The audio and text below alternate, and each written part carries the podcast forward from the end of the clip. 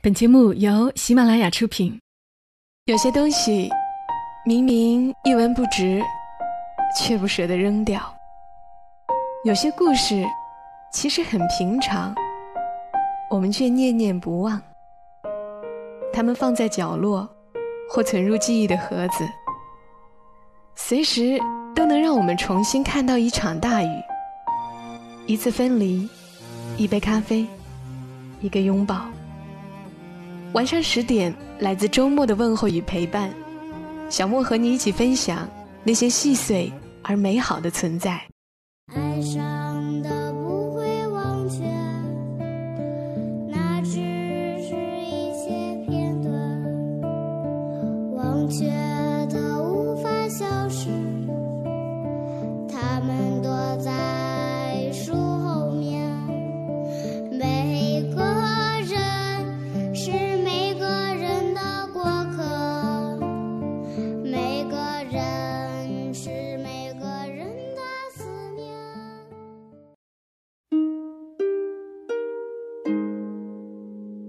欢迎你的收听，这里是晚上十点，我是小莫，在周六的晚间和你分享那些细碎而美好的存在。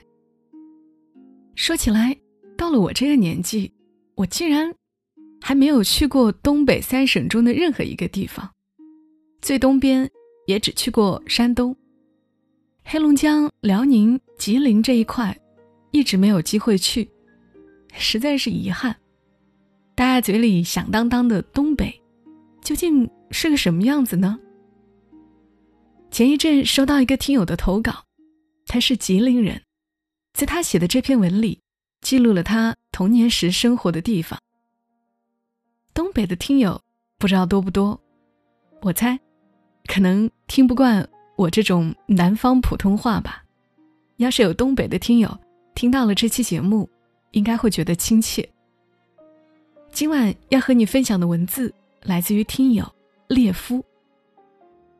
这种甜没有保质期。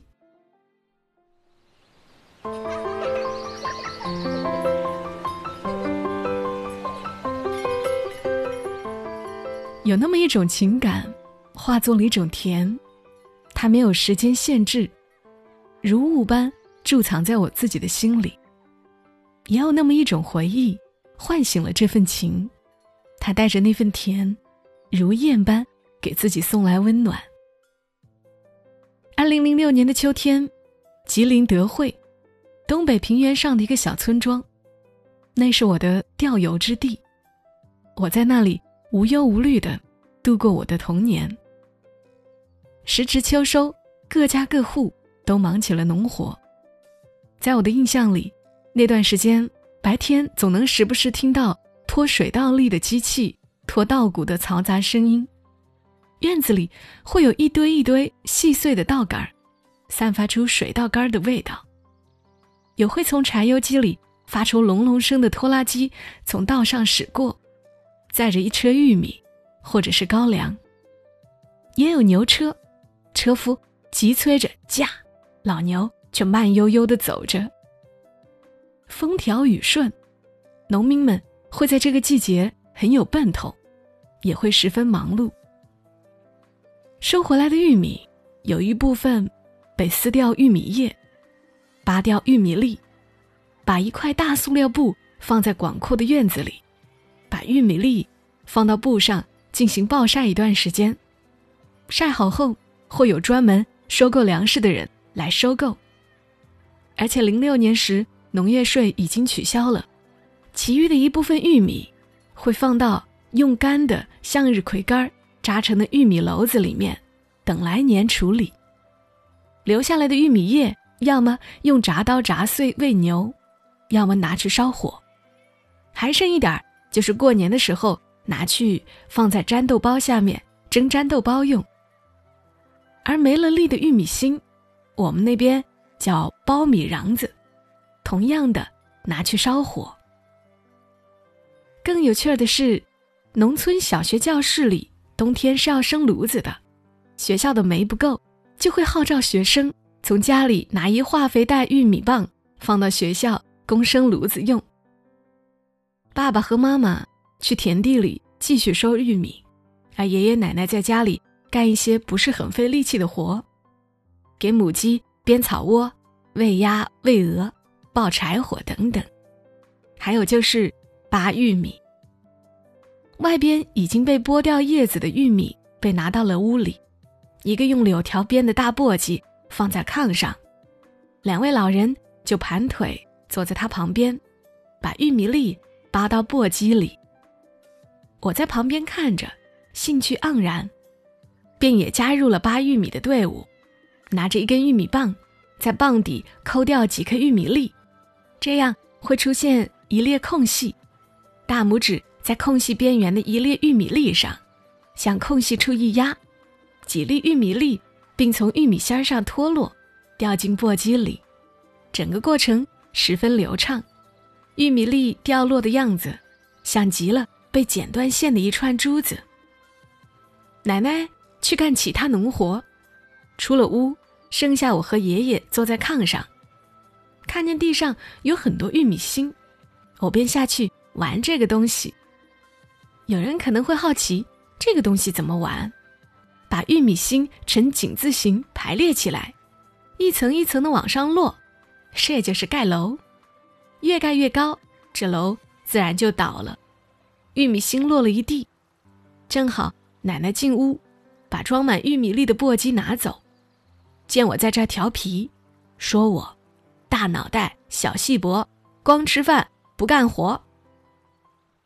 爷爷拿了另一个簸箕放在炕上，继续扒玉米。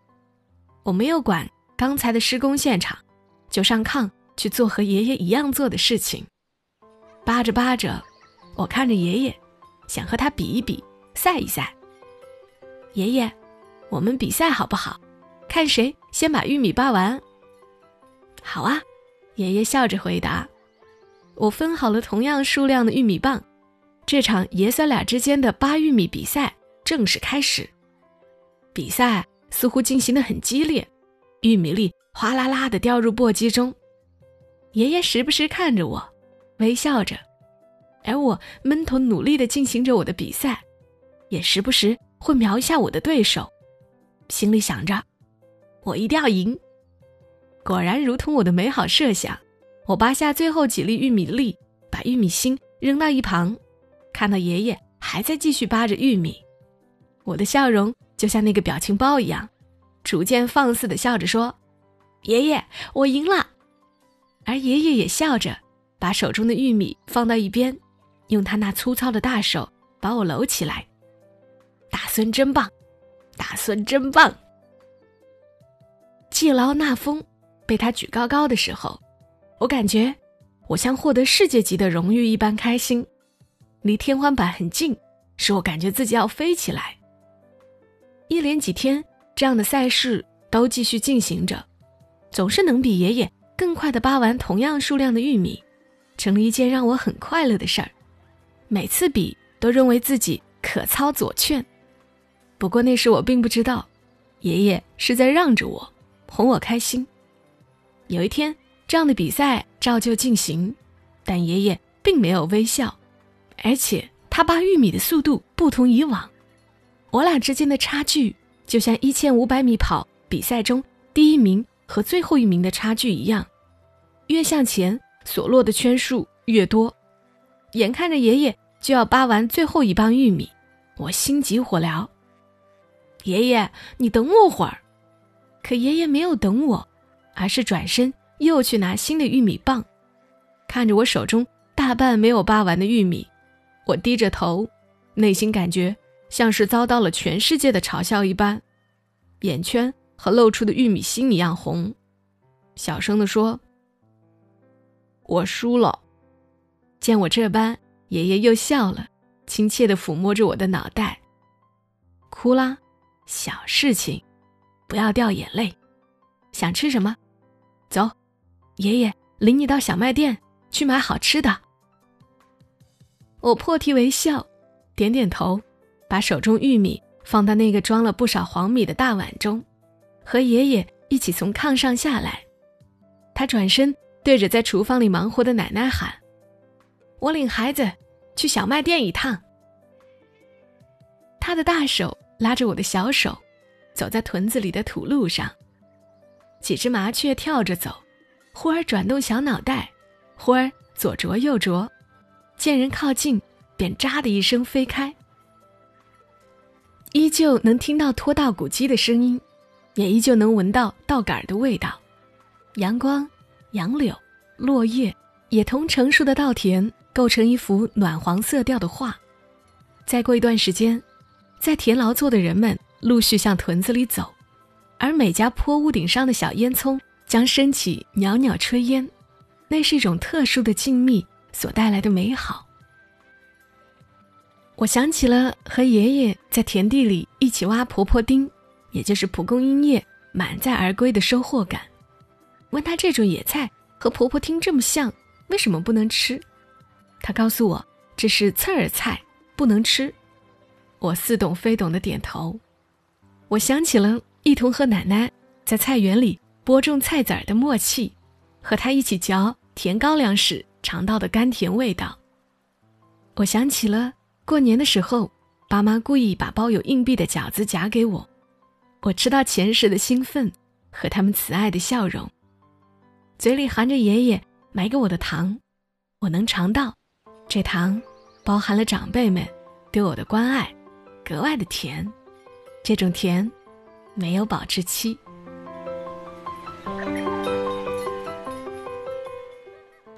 感谢列夫的这篇文章。读这篇文章的时候，刚好看到关于草地贪夜蛾侵入我国的新闻。据说这种草地贪夜蛾专吃玉米。如果这家伙得不到控制，今年多地区的玉米产量会受损严重。所以，真希望虫害能得到有效控制啊！无论生活在城市里多久，对这种田园气息、对耕种、对大地的收获的亲近感，似乎是刻在基因里的。还有文章里说的，小孩子干活喜欢和大人比输赢，我女儿。现在也在很爱比输赢的阶段，输了也会哭鼻子。可能她长大以后，这些也会成为她童年的记忆。谢谢列夫的文字，也谢谢你的收听。更多小莫的节目，请在喜马拉雅上搜索“默默到来”，沉默的默，道路的道，来去的来。祝你今晚好梦，小莫在深圳，和你说晚安。